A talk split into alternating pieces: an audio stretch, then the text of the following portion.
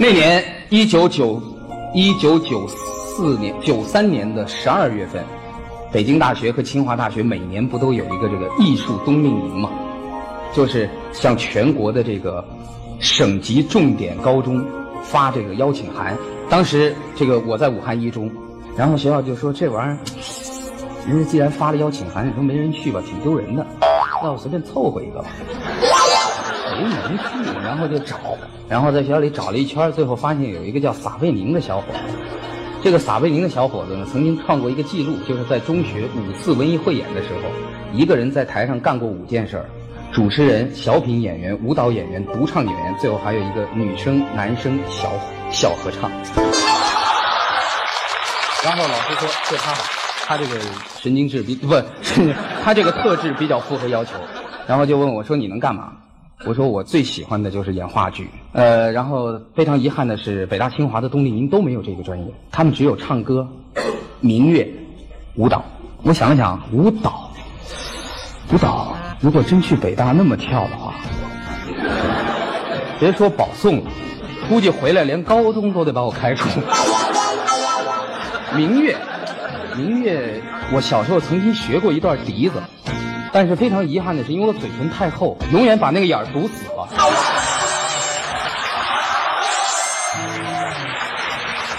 所以也没有也没戏。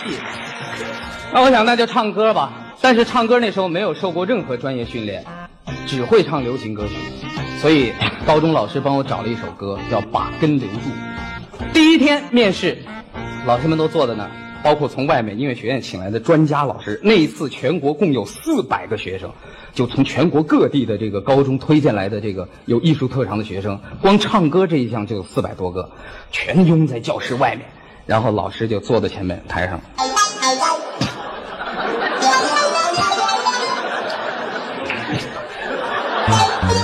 老师怎么了？这老师他面无表情。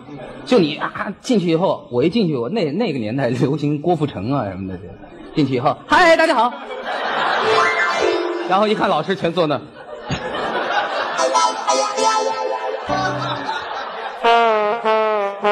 我给大家演唱一首《把根留住》，多少那就开始唱，唱的我就丧心病狂，声嘶力竭，歇斯底里就唱的，就我自己都快把自己眼泪唱出来了。唱完之后，深深的鞠了一个躬，一抬头，老师。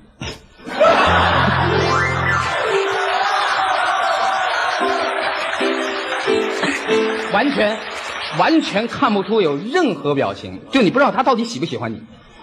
下来之后，那个声乐老师找到我说：“说我们觉得你条件还不错，那个长得差点 声音还行，会唱别的歌吗？”我说：“那别的歌我我就会唱小白杨。”小白杨可以，你唱唱。我说：“嗯，词儿还不太熟。”然后老师说：“ 你回去准备一下，明天我们考察你这首歌。”当天晚上听那个阎维文的磁带，一晚上就听听找感觉。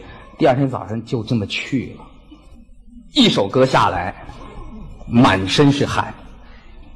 老师终于脸上有了点表情，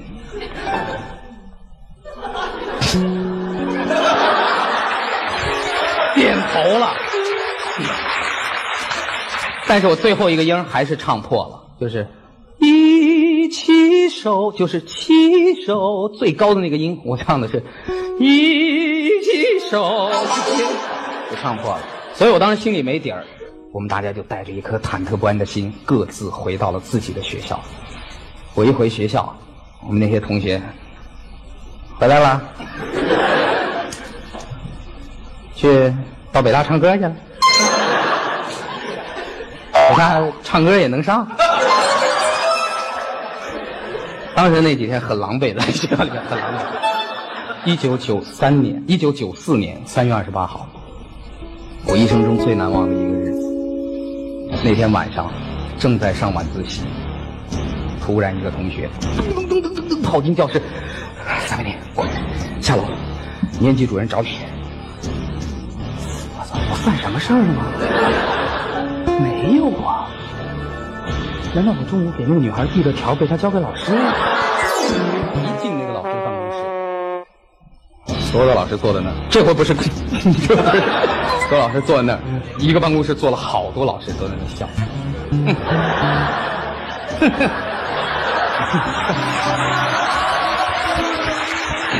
然后其中一个老师就说了一句话，他说：“回去告诉你爸妈，请客，要不然北大的录取通知书不给你。”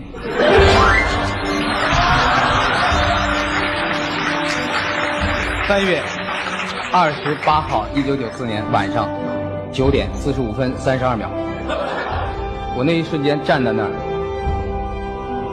就是人一辈子可能没有几个这样这样的瞬间，就是你突然一下子觉得，你不知道是幸福还是什么感觉，你没法形容那种，就突然我觉得自己就这样就高中生涯就就在那一瞬间结束了。而且我眼泪就一瞬间就涌到了眼眶上，我就深深的给老师鞠了一躬，回身噔噔噔噔跑上楼，收拾书包，就哭着呀，眼就止不住的流着眼泪收拾书包，还上晚自习。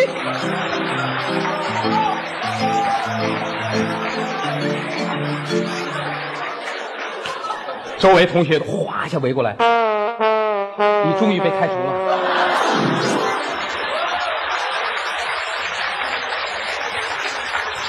完全不管，书包走，回家。在路上，在公共汽车上，我看着周围的人，我就在想，谁能够体会到我的这种幸福？我想喊，我想叫，但是我怕人打我，就就在公共汽车上，就眼泪止不住的流，就是就觉得，就幸福的像花儿一样那种。然后一到家，一推开门，我爸在门口，一把就把他抱住，放声痛哭。然后我爸也说：“你又被人打了。”我从小老这样，老在外面挨了欺负，回家就哭。呃，这就是那天我永远也忘不了的细节。